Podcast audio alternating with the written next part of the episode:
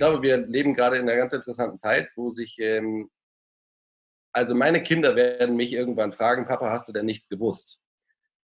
Das werden die mich irgendwann fragen, so wie wir unsere Oma und Opa bei den Nazis gefragt haben, ob sie nichts gewusst haben. Und wenn ich denen dann sage, ja doch, klar, ich, also hier, guck mal, du sitzt gerade auf einer Yacht, das hat Papa mit einem Haufen Scheiße verdient, ich bin halt Werber, das funktioniert halt irgendwie gar nicht für mich. Und ähm, das ist natürlich irgendwie als Unternehmer teilweise schwierig, wenn man dann äh, sehr viel Geld auf den Tisch gelegt kriegt und sagt, puh, nee, können wir leider nicht machen, tut uns leid, ihr seid bestimmt liebe Leute, aber es geht einfach nicht.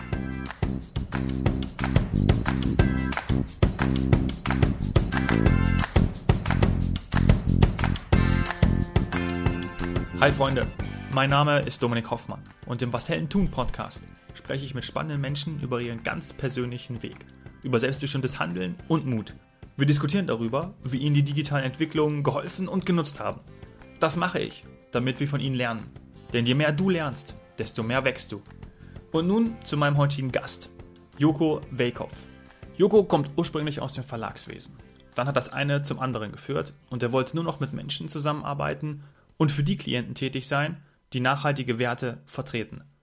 Zunächst ist der Clubkinderverein eher nebenbei entstanden, der Spenden für soziale Projekte sammelt. Aus diesem und Jokos Umfeld heraus wurden die Aufträge immer mehr, sodass Joko und sein Mitgründer die Werbeagentur Polycor als wirtschaftliche Dachorganisation aus der Taufe gehoben haben. Joko und sein Team sind Spezialisten für grüne Markenführung und nicht nur in Hamburg für ihre kreative und energische Art bekannt. Fokus ist und bleibt immer die Arbeit an einer gesellschaftlichen Veränderung zum Guten, auch wenn dadurch lukrative Aufträge nicht angenommen werden. Du hast es ganz am Anfang im Teaser gehört. Joko möchte in den Spiegel schauen können, wenn ihn seine Kinder fragen werden, warum er nichts für Nachhaltigkeit und Klimaschutz getan hat. Kommen wir direkt zur Sache. Von München nach Hamburg. Los geht's. Moin Joko, was fällt dir als erstes ein, wenn du das Wort Nachhaltigkeit hörst? Moin, moin. Äh, uh, da geht es aber auch gleich los. Also Nachhaltigkeit, was fällt mir als erstes ein, ist, ähm, dass Leute, die schon sehr, sehr lange ähm, im nachhaltigen Bereich, wenn man das so nennen möchte, äh, unterwegs sind, meistens etwas mit den Augen rollen, wobei ich äh, persönlich immer gar nicht so richtig weiß, warum. Weil nun mal der Terminus ist, den die Leute verwenden für etwas, ähm, um es zu beschreiben. Und ich glaube, dass es dabei so ein bisschen, ähm, naja, wie soll ich sagen, vielleicht schon so eine Amtsmüdigkeit gibt, äh, weil es ja gerade so ein bisschen die Sau äh, ist, die durchs Dorf getrieben wird und zwar durch jedes Dorf. Äh, und wenn man das schon ein bisschen länger macht, äh, ähm, ist es vielleicht an manchen Stellen ein bisschen nervig, dass man denkt, ach so, jetzt redet ihr auch schon über Nachhaltigkeit und das, was ihr darunter versteht, da habe ich jetzt so ein bisschen Probleme mit. Wobei ich das gar nicht so ähm, äh, jetzt A für mich claimen möchte, ähm, äh, also dass es mir genauso geht, weil ich glaube, dass Nachhaltigkeit unbedingt Mainstream werden muss. Und ich finde das immer so ein bisschen lustig, weil äh, es gibt sozusagen auch äh, unter den äh, Leuten, die da schon lange unterwegs sind, äh, also auch ähm, äh, Leuten, die schon ähm, sehr lange nachhaltige Unternehmen haben, wenn man sie so nennen möchte, oder Unternehmen haben, die Nachhaltigkeit in den Mittelpunkt ihres Schaffens stellen. Da gibt es durchaus auch Leute, ich vergleiche das immer so ein bisschen, ich komme aus so einem, äh, aus so einem Mucker-Umfeld, ich habe früher viel in Bands gespielt und da gab es in unseren Freundeskreisen immer mit, mindestens eine Person, äh, die immer quasi der totale Musiknerd war und dann immer Bands hatte, die kein anderer kannte und wenn die dann in die Charts gegangen sind, hat er gesagt, jetzt sind die mir zu kommerziell, jetzt habe ich keinen Bock mehr drauf.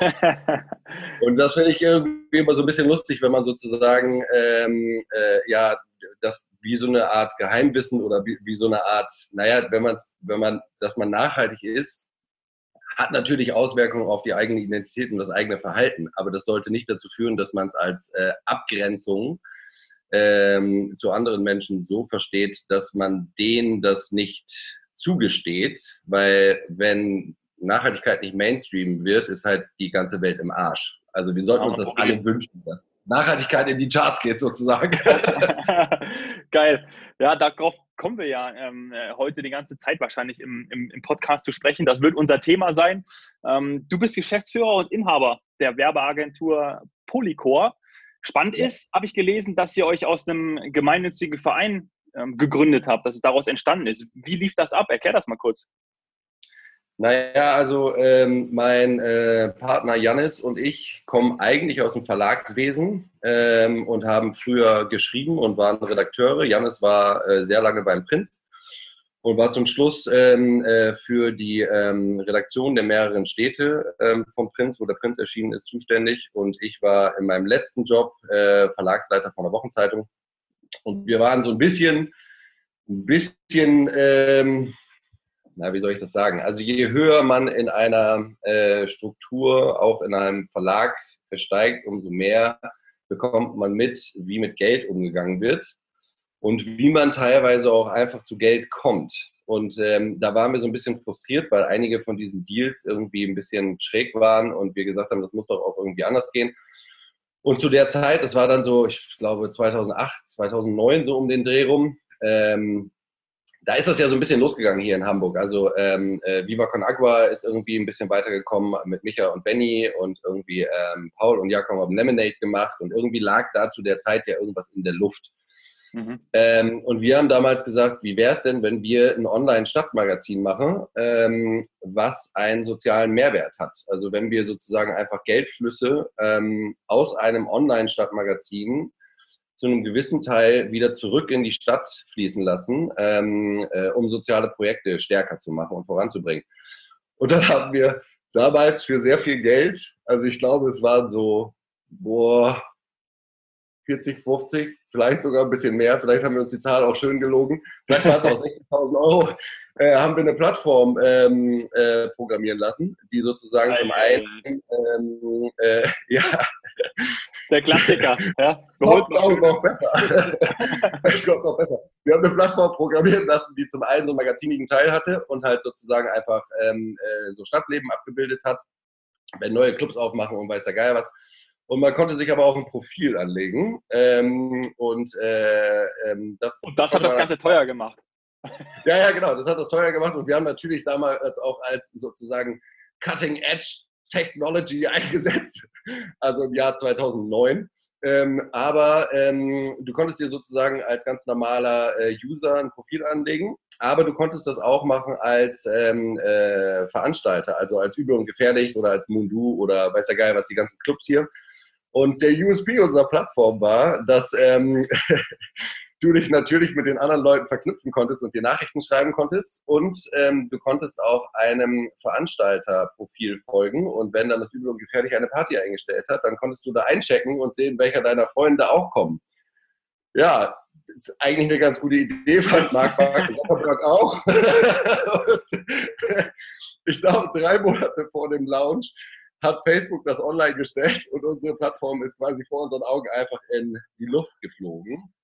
Und man muss sich damals vorstellen, dass, also heute kann man sich daran ja nicht mehr erinnern, aber zu dem Zeitpunkt, das war dann so, boah, ich glaube, wir waren fertig mit der Plattform, das war dann schon 2010, irgendwann Anfang damals war Facebook noch nicht so groß. Und wir haben dann hier mit Veranstaltern gesprochen. Also ich weiß auch, dass ich mit dem Booker vom Übel und Gefährlich gesprochen habe und die haben gesagt, hä, Facebook, nee, das ist bei uns gar kein Thema. Also wir wissen gar nicht, was, das, das soll. Das setzt sich wahrscheinlich auch nicht durch. So wie das ganze Internet setzt sich das nicht durch. Aber Facebook 2007 gegründet und dann ja immer irgendwann ja, ja. später dann auch mal, war es dann auch mal in Deutschland irgendwann. Genau. Und naja, der Punkt dabei war dann aber, das war eigentlich unsere Idee für einen gemeinnützigen Verein, so eine Plattform zu betreiben. Und das, damals haben schon die Steuerberater und das Finanzamt gesagt, dass sie nicht so genau verstehen, wie wir das alles machen wollen mit den Spenden und wie sich das rechnen soll. Und gerade so äh, Social Entrepreneurship war ja vor zehn Jahren auch noch mehr Fremdwort als heute. Ähm, und äh, Ding war dabei aber, dass wir dann in dem Moment, wo unsere Plattform quasi explodiert Schrägstrich implodiert ist, ähm, haben wir dann gesagt, okay, dann müssen wir vielleicht einfach darauf gehen, dass wir mit diesem äh, gemeinnützigen Verein einfach Veranstaltungen machen und Partys machen und interessante ähm, Formate entwickeln, über deren äh, Einnahmen wir dann soziale Projekte unterstützen. Und dann haben wir, um diese Plattform bekannt zu machen, haben wir damals ehrlich gesagt einen ziemlich frechen Stunt gebracht, äh, weil wir sagten, wir müssen irgendwie äh, dafür sorgen, dass wir ganz schnell von ganz vielen Leuten wahrgenommen werden.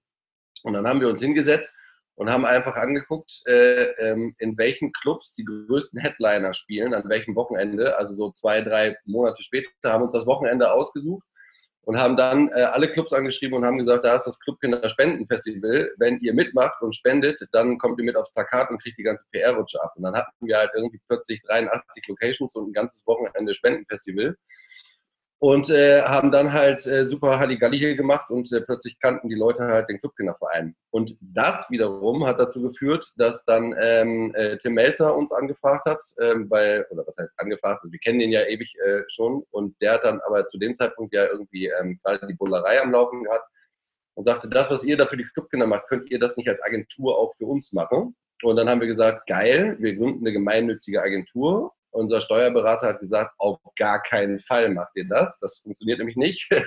Spende gegen Dienstleistung ist äh, der Teufel. Und dann haben wir erst so eine kleine Agentur gegründet und haben da drei Jahre so ein bisschen mit rumgetüdelt und die wurde dann immer weiter empfohlen, immer größer. Und dann haben wir ähm, äh, 2015 gesagt, okay, wenn wir jetzt Agentur machen, dann richtig, aber dann halt mit äh, richtig GmbH und einer richtigen, ähm, einer richtigen Firma sozusagen. Also wir sind da ehrlich gesagt ich will nicht sagen reingeschlittert, weil ähm, äh, das war zu dem Zeitpunkt, immer wenn wir eine Entscheidung äh, treffen mussten, war es zu dem Zeitpunkt die richtige. Aber es war jetzt nicht so, dass wir gesagt haben, hurra, hurra, wir gründen mal einen gemeinnützigen Verein, um dann irgendwann eine Werbeagentur zu gründen, ähm, um sozusagen Nachhaltigkeit und Aktivismus zusammenzubringen. Das konnte man damals auch gar nicht absehen. Also soweit, also wir sind ja keine, wir sind ja keine Hellseher so. Mhm.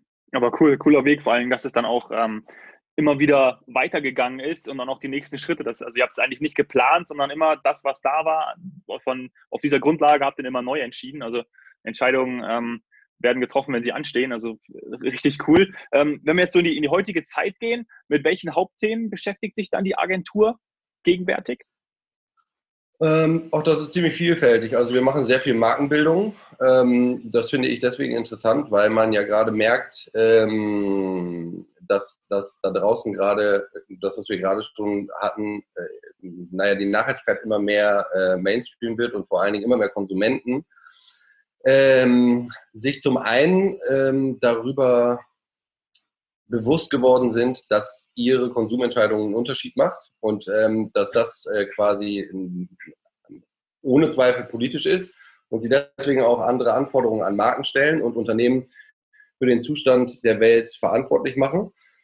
Und zum anderen ist es so, dass sich da beim Thema Marke, ähm, also das wiederum äh, bedeutet ja, dass Marken sich ähm, darüber bewusst sein müssen, wen sie da gegenüber haben und mit wem sie kommunizieren, wenn sie halt ihre Produkte erfolgreich ähm, äh, vertreiben wollen. Und zum anderen ist es halt so, dass es ganz lange ja so war, dass man in ganz vielen äh, Kategorien vielleicht eine geile Alternative hatte, ähm, die nachhaltig war. Also ähm, du hattest wenige gute Getränke, da gab es schon ein bisschen mehr, aber wenn du mal an, blödes Beispiel, aber Nuss-Nougat-Creme oder eine Zahnbürste oder sowas denkst, ähm, die waren, also diese Pioniere in dem Bereich waren länger schon äh, oder die waren halt länger alleine. Und jetzt gibt es halt Konkurrenzdruck und jetzt kommt so ein bisschen auch das Ganze noch mehr aus dieser Nachhaltigkeits, in Anführungsstrichen, etwas ökigen Szene, weil die plötzlich wirklich Marketing machen müssen.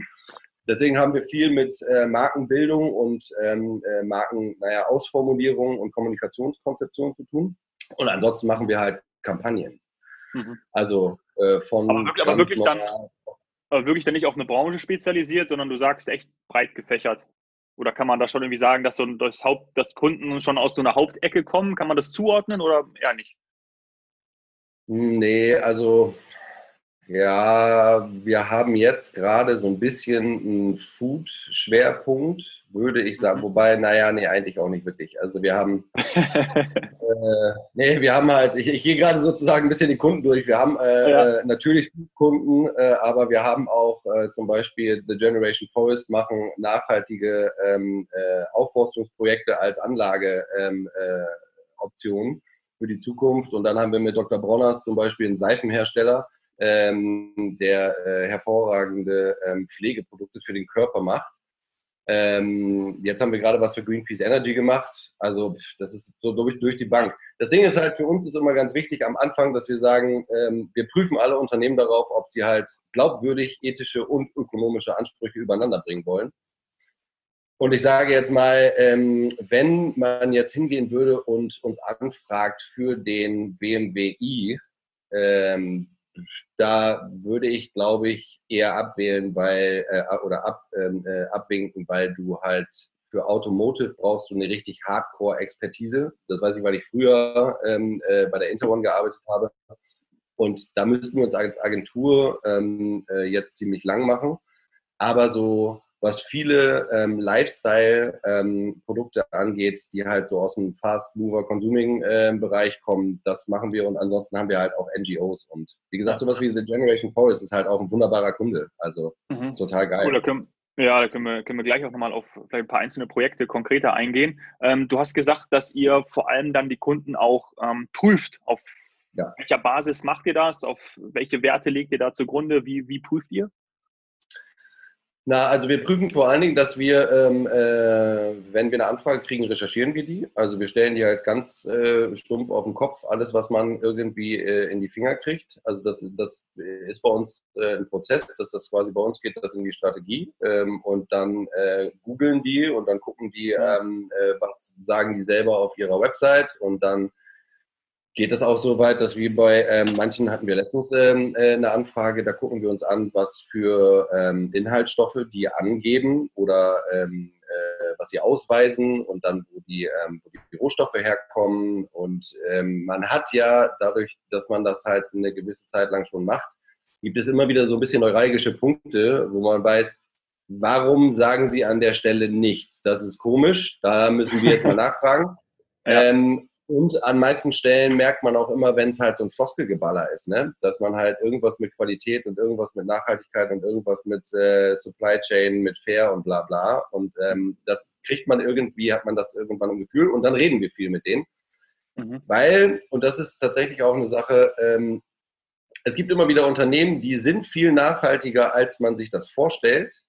Die verballern es aber darüber zu reden, weil sie das irgendwie so einfach naja, intrinsisch aus sich heraus, aus dem Unternehmen. Da gibt es dann zum Beispiel irgendwie ähm, äh, in der Familie, die das Unternehmen führt, irgendwen, der gesagt hat, so geht es mit der Welt nicht weiter. Und der hat das aber vielleicht schon 1993 gesagt. Und mhm. seitdem machen die alle möglichen Sachen wirklich gut. Und finden das, aber nicht, finden das aber nicht so, dass sie das kommunizieren müssten, weil das ist halt so die Art und Weise, wie sie ihre Geschäfte machen. Und ja. da, das ist dann natürlich für uns ein Punkt, wo wir sagen, okay, da, da solltet ihr drüber reden, weil die Leute euch sonst nicht erkennen. Ja, klar. Und das ist ja ein mega geiler Kunde dann für euch. Also ja. genau so ein, ähm, ist ja viel, wie du gerade schon gesagt hast, ähm, genau die Kehrseite wäre ja, man hat einen Kunden, eine Marke, die halt schön Marketing machen will und dann so wie alle einfach ins grüne Horn auch noch reinblasen. Ähm, aber genau. ihr erkennt, äh, Freunde, ihr seid mal 0,0 äh, nachhaltig. Ja, und auf der anderen Seite ist es so, ähm, äh, tatsächlich, also wir haben ja irgendwie Anfang des Jahres ähm, unsere Studie rausgegeben zu nachhaltigem Konsum und seitdem kriegen wir auch ähm, äh, ziemlich viele Anfragen von Unternehmen, die gesagt haben, wir haben jetzt wirklich irgendwie den Schuss gehört ähm, wir wissen aber ehrlich gesagt nicht so richtig, was wir jetzt tun sollen. Und wenn man denen dann sagt, ja, werdet einfach nachhaltig, äh, so einfach ist es dann auch nicht. Ähm, ja. Und da ist es für uns dann aber auch tatsächlich die Frage, wenn man hingeht und wir die in Anführungsstrichen äh, überführen, dass sie einfach jetzt irgendeine Produktlinie ein bisschen auf nachhaltig trimmen wollen, aber eigentlich gar nicht ihr Unternehmen umbauen. Weil ich glaube, bei vielen Unternehmern ist es immer noch so, dass sie Nachhaltigkeit zu verstehen, wir machen alles so wie vorher, wir räumen nur hinter uns auf. Und ja. ähm, äh, dass man quasi viel früher anfangen muss, das muss denen dann manchmal gesagt werden. Und da gehen wir aber eigentlich schon eher ins Unternehmerisch, äh, Unternehmensberaterische ein. Rein. Ähm, aber dann sprechen wir mit denen. Und wir hatten zum Beispiel aber letztens auch eine Anfrage, fand ich ganz interessant. Äh, da habe ich eine, äh, eine, Anfrage gekriegt für ein PR-Konzept ähm, äh, und der Name kam mir irgendwie bekannt vor. Und dann habe ich das bei Google eingegeben und dann war es leider ein riesengroßer Waffenhersteller. Ähm, der zwar, ja, das war halt einfach eine große, das war halt so eine richtig, ähm, also eine Knarre, die man halt wirklich schon seit Jahrzehnten kennt. Und äh, dann dachte ich so, hm, das ist ja interessant. Und dann äh, hab ich, haben wir halt irgendwie bei uns standardmäßig rumrecherchiert und haben wir festgestellt, ach so, die haben das schon vor Jahren irgendwie alles abgetreten. Und das, was die da gemacht haben, auch äh, was, was sie sozusagen als ihre neuen, ähm, äh, also als ihre neue Mission ausgegeben haben, das klang alles wirklich sehr gut. Aber dann habe ich mit denen telefoniert und habe gesagt, also nur, dass wir uns richtig verstehen, dass das Geld ist schon immer noch aus den Knarrengeschäften. Ne? Und dann meine ich so, ja, naja, so, wie man das so nimmt, so vielleicht.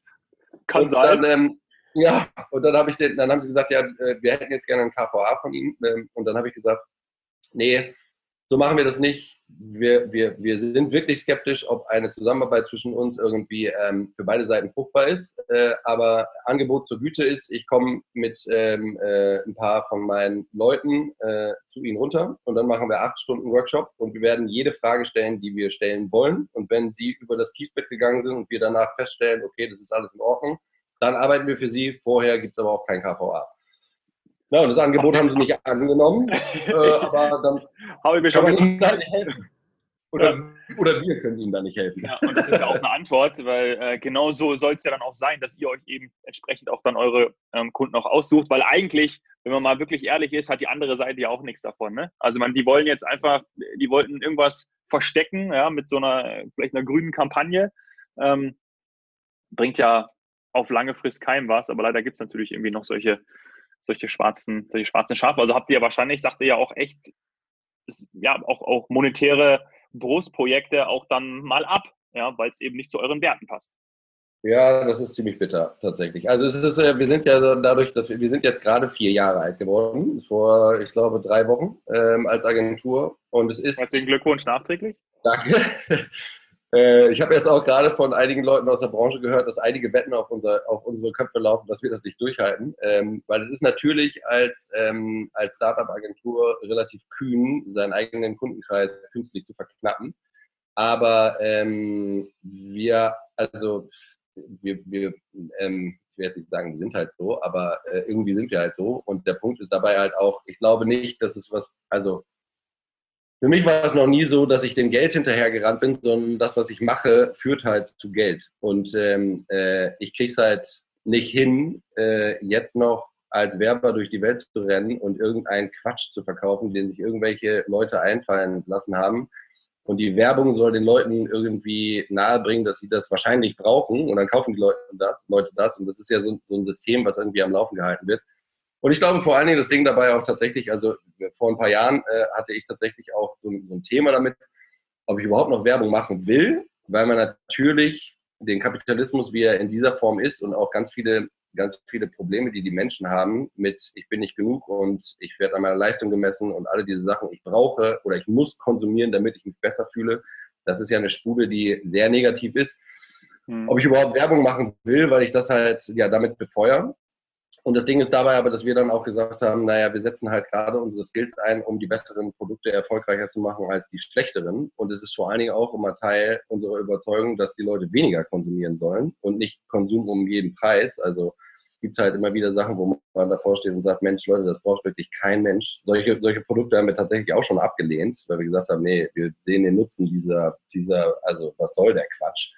Mhm. Und der Punkt ist dabei halt tatsächlich auch, ähm, also der ganz große Bogen dabei äh, ist ja dann, ich glaube, wir leben gerade in einer ganz interessanten Zeit, wo sich, ähm, also meine Kinder werden mich irgendwann fragen, Papa, hast du denn nichts gewusst? Das werden die mich irgendwann fragen, so wie wir unsere Oma und Opa bei den Nazis gefragt haben, ob sie nichts gewusst haben. Und wenn ich denen dann sage, ja doch, klar, ich, also hier, guck mal, du sitzt gerade auf einer Yacht, das hat Papa mit einem Haufen Scheiße verdient, ich bin halt Werber das funktioniert halt irgendwie gar nicht für mich. Und ähm, das ist natürlich irgendwie als Unternehmer teilweise schwierig, wenn man dann äh, sehr viel Geld auf den Tisch gelegt kriegt und sagt, puh, nee, können wir leider nicht machen, tut uns leid, ihr seid bestimmt liebe Leute, aber es geht einfach nicht. Aber ähm, ich oder sie sind glauben keine lieben Leute, ne? Oder sie sind ja, naja, Leute.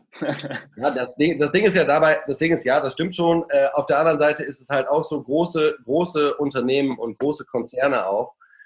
Ähm, das, das sind halt auch ähm, Systeme, die halt sehr schwer umzubauen sind. Total. Und die sind seit Jahrzehnten gewachsen und ähm, super, also klar, das, das, ähm, das wissen wir. Ja. Und der Punkt dabei ist halt, man muss dabei ja auch immer sehen, dass, dass man hat das trotzdem dann immer mit Menschen zu tun. Ne? Also umgekehrt ist es so, dass man irgendwie auch, wenn man jetzt in einer Agentur für die bessere Welt arbeitet und irgendwie ähm, äh, für Kunden arbeitet, die ähm, ja äh, sozusagen eigentlich dasselbe wollen, hat man es deswegen auch nicht die ganze Zeit mit Engeln zu tun, sondern das ist auf beiden Seiten hat man mit Menschen zu tun. Zu den einen muss man halt sagen, pass mal auf, mit euch können wir leider nicht arbeiten. Das liegt an deinem Arbeitgeber oder an deinem Unternehmen. Äh, jetzt nicht persönlich an dir, weil du willst mit Sicherheit was besser machen. Geht ja ganz vielen Leuten so, dass sie in solchen Strukturen feststecken und eigentlich wissen, dass es falsch ist und es umbauen wollen, aber es ist so komplex, das umzubauen, dass sie da gar nicht so einfach, äh, einfach rauskommen. Und umgekehrt haben wir auch schon ähm, äh, Kunden vor die Tür gesetzt, die ähm, äh, tatsächlich ja auch nachhaltige Unternehmen haben und vermeintlich auf der besseren Seite stehen, wo wir sagen, ja toll, du hast ein gutes Produkt und du hast mit Sicherheit eine gute Mission, aber du bist halt trotzdem Assi, wir arbeiten nicht mehr für dich. Also hm. das gibt's auch. Okay. Ja, klar. Du, lass uns mal vielleicht an einem, an einem wenn, wenn du darüber sprechen kannst, an einem, an einem konkreten Beispiel ähm, mal aufzeigen. Ihr seid die Spezialisten für die grüne Markenführung. Wie schwer oder wie einfach ist es denn oder platziert man heutzutage denn die richtige Botschaft? Ähm, du hast eine Cap auf, da steht All One drauf. Ich glaube, das ist von einem Kunden von euch. Ich weiß nicht, ob ja. wir es an dem Beispiel mal machen können, was ihr für die ähm, gemacht habt, um auch dann eben die, die Botschaft All One ähm, zu vertreiben, wenn, ich das richtig beschreibe? Na, die Herausforderung, die solche ähm, Marken gerade haben, also All One ist sozusagen ähm, äh, von unserem Kunden Dr. Bronners, die sind in den äh, USA quasi so eine nachhaltige Rockstar-Marke. Ähm, also tatsächlich auch ähm, werden die von Rockstars in die Kamera gehalten, ohne dafür irgendwie bezahlen zu müssen auf irgendwelchen Instagram-Kanälen, was daran liegt, dass ähm, der Gründer der Marke, ähm, also beziehungsweise der, also es ist ein altes Familienunternehmen, äh, die 1858 schon angefangen haben in äh, Deutschland und dann ist einer von den Söhnen, als die Nazis an die Macht kamen, ähm, äh, in die USA geflogen, weil es äh, geflohen, weil es eine jüdische Familie ist.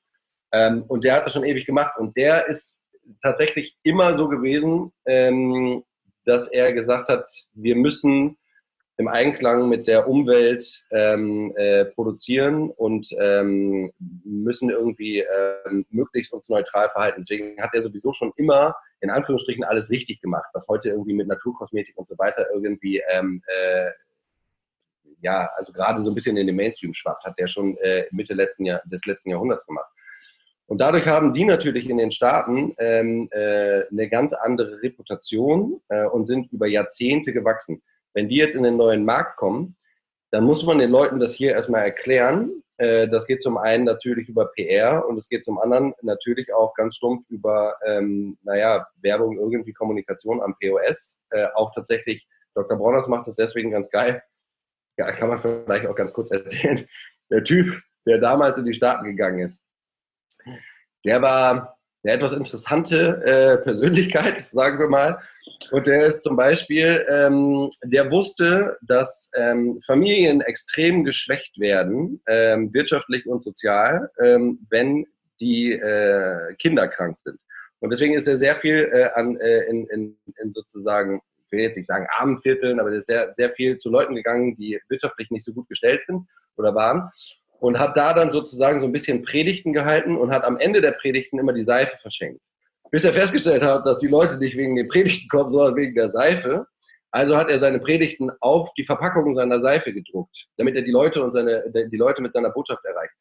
Und das hat man quasi auch heute noch auf der Verpackung. Deswegen ist die vollgeballert mit halt nur äh, Typo und mit allen möglichen Lebensweisheiten. Und das liegt so tief im Kern, ähm, dass man, dass man sofort, so, sobald man diese Verpackung in der Hand hat, anfängt, diese, diese Moral äh, zu lesen. Ding ist nur, was dahinter steckt, muss man dann halt in größeren Kampagnen oder in äh, halt PR den Leuten erzählen, damit man diese Marke halt lieb gewinnen kann und damit man halt merkt, wo das alles herkommt, weil die Geschichte hinter Dr. Bronners ist halt viel größer als das, was man da halt auf der Verpackung sieht. Und, und saugeil, eine saugeile Geschichte. Ja, tatsächlich. Und das ist halt bei diesem, bei diesem Kunden steht man ständig davor. Ähm, die haben zum Beispiel auch die einzig wirklich nachhaltige Palmölplantage, ähm, äh, wo wir dann mit Journalisten nach Ghana fliegen ähm, oder nach Sri Lanka fliegen. Ähm, und es gibt bei denen, das sind halt so Unternehmer, die, ähm, äh, die, die, die ihre, ihr Schaffen ähm, dem gewidmet haben, für die Welt einen Mehrwert zu erschaffen und nicht einfach nur ähm, Geld zu verdienen, sondern das, was aus ihrem Unternehmen rauskommt, muss positiv sein. Für die, für die Mitarbeiter, für die gesamte Supply Chain, für die Umwelt muss es auch, das ist ja irgendwie so ein bisschen komisch heutzutage. Die Leute nehmen das ja immer so ein bisschen hin. Das ist ja so ein, so ein Paradigmen äh, äh oder so ein Paradigmen-Setup, wenn die Leute sagen, ja, nun ja, dann haben wir halt irgendwie die Umwelt ein bisschen kaputt gemacht, aber sonst rechnet sich das ja auch nicht. Und man denkt so, aha, Super. rechnet sich nicht, ist jetzt irgendwie ein bisschen schwierig. Rechnet sich nicht vor allen Dingen, weil die Umwelt bezahlt ja den Preis, aber im Portemonnaie an Rendite rechnet sich das gerade nicht auf unserem Konto, das stimmt. Und bei den Dr. Bronhaus Leuten ist es halt durch diese ganz durch diese ganz tief verwurzelte ähm, äh, Haltung so, dass sie sagen, nee, das reicht uns nicht. Wir wollen einen Weg finden, wie es einen positiven Impact auf Umwelt, auf die Community, auf die unsere Mitarbeiter. Das muss alles, was das Unternehmen verlässt, muss konstruktiv sein für das Umfeld. Und das ist natürlich ein Riesenbrett, wo du dann als Agentur davor, davor stehst und sagst, ja gut, das kriege ich jetzt irgendwie nicht auf einen kleinen Zettel am POS gedruckt, da müssen wir halt PR machen. Und deswegen erzählen wir die Geschichte von Dr. Bronners immer gerne. Deswegen trage ich diese Mütze auch mit sehr viel Stolz. cool, sieht gut aus. Und kann ich mir es auch so vorstellen, dass ihr dann die Geschichte auch ähm, erzählt auf einem Plakat, Out-of-Home-Werbung, digital, ähm, gibt es TV-Werbung? Also wie erzählt ihr die Geschichte, dass die so authentisch auch rüberkommt?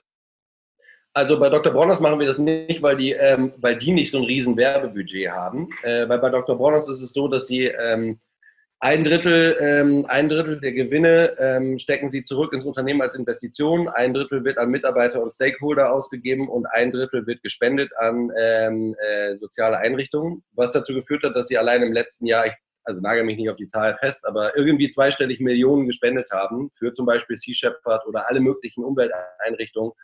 Ähm, und das ist quasi das, wo sie ihr Marketingbudget wegsparen. Deswegen ist es bei denen sehr PR-lastig und natürlich ein bisschen Social Media. Aber bei anderen Kunden machen wir das. Also ein, einer unserer Kunde aus äh, dem Bereich pflanzliche ähm, äh, Fleischanaloge, da machen wir genau das. Da geht es jetzt gerade darum, äh, da bauen wir gerade ein Kommunikationskonzept. Wir sind jetzt gerade diesen, diesen, diesen äh, im, im äh, April, nee, im, im, April oder Mai sind sie gerade wieder ähm, äh, gelistet worden mit einem neuen Sortiment. Und ähm, die kommen jetzt dieses Jahr noch mit weiteren Produkten. Und ähm, da haben wir halt mehr, ähm, mehr Ressourcen finanziell. Und da geht es dann auch in Out-of-Home-Werbung, da geht es in Radio-Werbung und ähm, da arbeitet man aber auch anders. Also das ja. ist ja gerade ein Markt, der total überhitzt ist, weil alle Leute kennen Beyond Meat und wir sorgen jetzt dafür, dass die Leute halt auch Amidori kennenlernen. ja, viel Spaß dabei. Ähm, ja. ähm, dabei ist, was mich noch brennend interessieren würde, ist, ähm, du bist extrem äh, optimistischer Mensch. Ähm, macht echt super Spaß, auch mit, mit dir zu sprechen und du, du strahlst und brennst auch für das, was du, was du machst. Ähm, ihr seid ja ein, wahrscheinlich deine Mitarbeiter. Ähm, sind die genauso wie du? Also stellst du die so ein, dass die genauso brennen müssen wie du? Fällt es dir leicht, Mitarbeiter zu rekrutieren, die dasselbe Weltbild haben? Ähm, oder weil vielleicht die auch automatisch schon anzieht mit eurer Arbeit? Oder sagst du, äh, Kollegen, das, das, das passt, wir passen nicht zusammen? Also, mh, mm, ich, äh, also, ich finde es schwer, sozusagen, es gibt nicht so richtig einen Katalog, dass ich sagen könnte, die Leute brennen genauso wie ich, weil dafür müsste ich sozusagen Kategorien aufstellen und dann sagen, aha, im Bereich vegetarische Ernährung brennst du von 1 bis 10 ungefähr eine 7 und in E-Mobilität von 1 bis 10 auf eine 4. Also da habe ich nicht so, ja, da, da gibt kein Katalog. Ja, genau. nee, aber der Punkt ist, das haben wir auch in unserer Studie festgestellt, die Leute nähern sich einer besseren Welt von ganz unterschiedlichen ähm, äh, Einflugschneisen oder von ganz unterschiedlichen Perspektiven oder Punkten. Ähm, und ich glaube, dass es wichtig ist, dass man das auch äh, akzeptiert, weil manche kommen über die Ernährung und bei denen kommt es vielleicht ähm, äh, darüber, dass sie, dass ihnen Tiere am Herzen liegen. Bei anderen kommt es darüber, dass sie Kinder bekommen haben und sagen, ey, das geht irgendwie nicht so weiter und ich muss mal drüber nachdenken, dass ich jetzt keinen äh, Verbrennungsmotor mehr habe. Bei wieder anderen geht es vor allen Dingen darum, dass sie ähm, vielleicht auch soziale Sachen ähm, mehr in den Fokus gerückt äh, äh, haben wollen und die kommen dann über äh, unseren Duschbus für Obdachlose zum Beispiel, der hat irgendwie auch ähm, äh, wieder viel für Öffentlichkeit gesorgt. Oder halt die Clubkinder. Und das Ding dabei ist, wir bekommen tatsächlich sehr viele Bewerbungen. Ich habe die ähm, letztens mal, ähm, äh, habe ich das mal ausgewertet. Ähm, das waren in den letzten zwei Jahren alleine über 300 Bewerbungen, die wir einfach initiativ kriegen, ähm, ohne da wirklich groß nach zu suchen.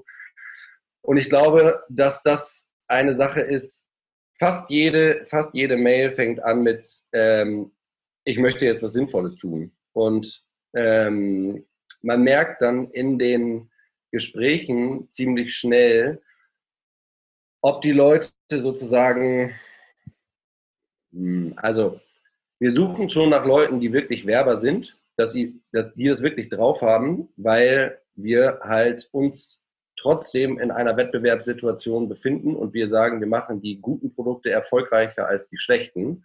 Das heißt, wenn jetzt jemand zu uns kommt und sagt, ich habe eigentlich keinen Bock mehr auf Werbung und ich hasse diese ganze Branche und ich bin eigentlich auch total am Ende und kurz vorm Burnout und ich komme in die Agentur für die bessere Welt, um mich hier seelisch zur Ruhe zu setzen, wird es bei uns nicht so gut funktionieren, weil wir tatsächlich auch das Ziel haben, hatten wir im letzten Jahr zum Beispiel Kreation zu haben, die so gut ist, dass sie Awards gewinnt gegen Jungformat oder ähnliche große Agenturen.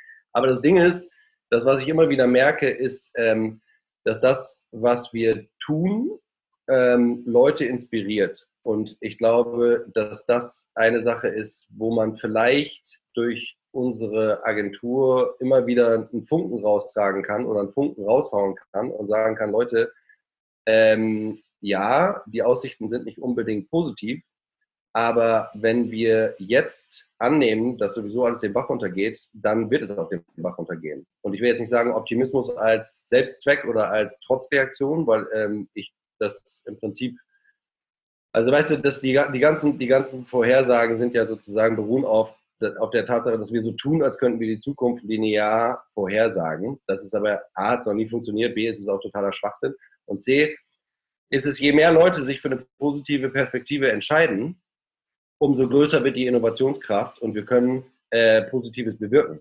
Und das ist halt ja, man muss es, man muss es in seinem, in seinem eigenen Kopf umbauen. Und dann ist das, was man tut, halt auch positiver. Und das ganze Schaffen wird auf ein neues Gleis gesetzt. Und ich glaube, das ist etwas, wo ich mich sehr freue, dass die Leute, die bei uns arbeiten, ähm, äh, das mitgestalten.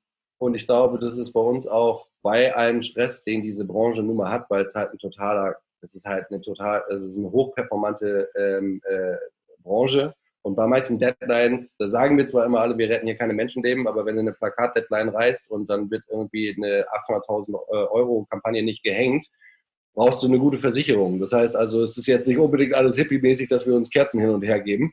Also, das ist schon so. Der Deadline ist dann irgendwann auch eine Deadline. Irgendwann, irgendwann ist es ja. dann auch, äh, hat es dann auch mit dem Dead zu tun.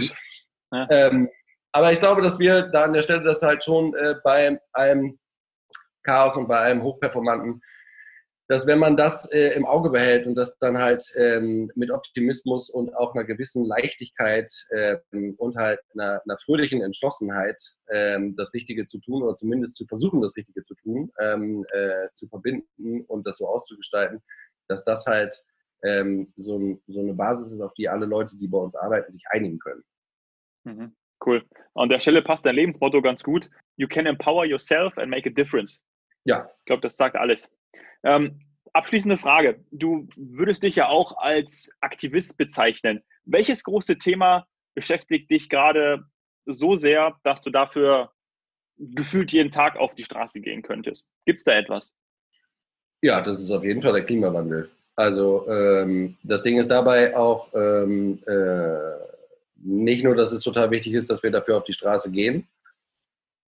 Ich finde total interessant, dass man jetzt gerade auch in der Politik merkt, dass die alle so ein bisschen raschelig werden, ähm, wegen Friday Fridays for Future. Ähm, das übt halt Druck aus auf die, äh, auf die Politik. Und vor allen Dingen, was ich ganz spannend finde, ist das, was an anderer Stelle der Gesellschaft ähm, passiert, ist, dass tatsächlich uns an Leute oder uns Unternehmer anrufen und sagen, diese, ähm, diese ganzen Kids, die da draußen auf der, also die Generation Z,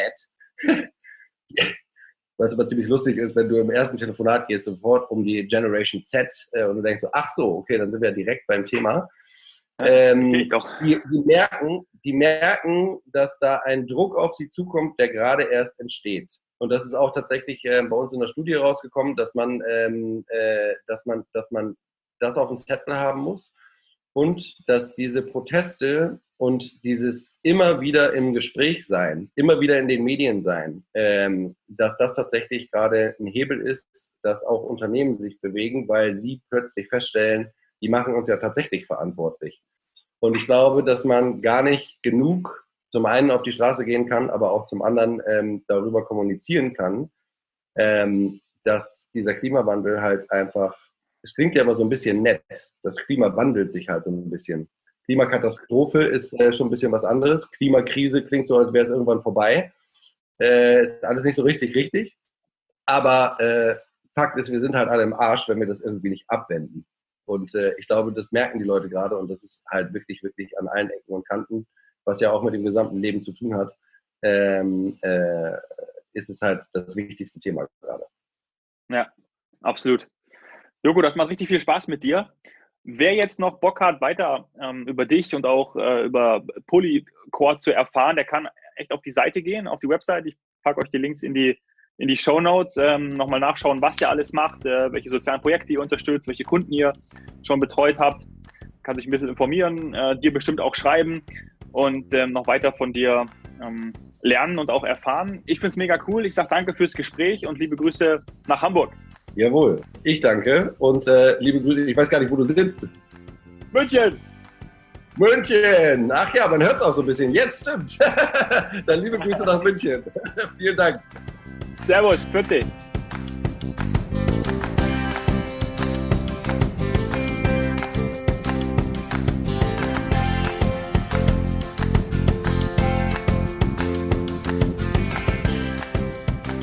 Joko ist ein echt feiner Kerl. Mir hat das Gespräch mit ihm richtig Spaß gemacht.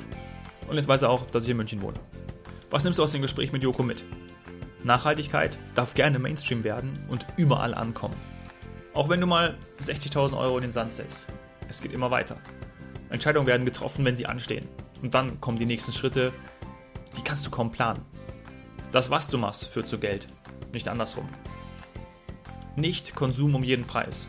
Es muss ein Nutzen dahinter stecken und mit einer fröhlichen Entschlossenheit versuchst du das Richtige zu tun. Das ist genau die Einstellung, die Yoko verfolgt. Und die gefällt mir. Mir wird auch gefallen, wenn du mir eine 5-Sterne-Bewertung auf iTunes gibst. Das wäre mega cool. Lass uns connecten, am besten über Instagram, at domhoffmann.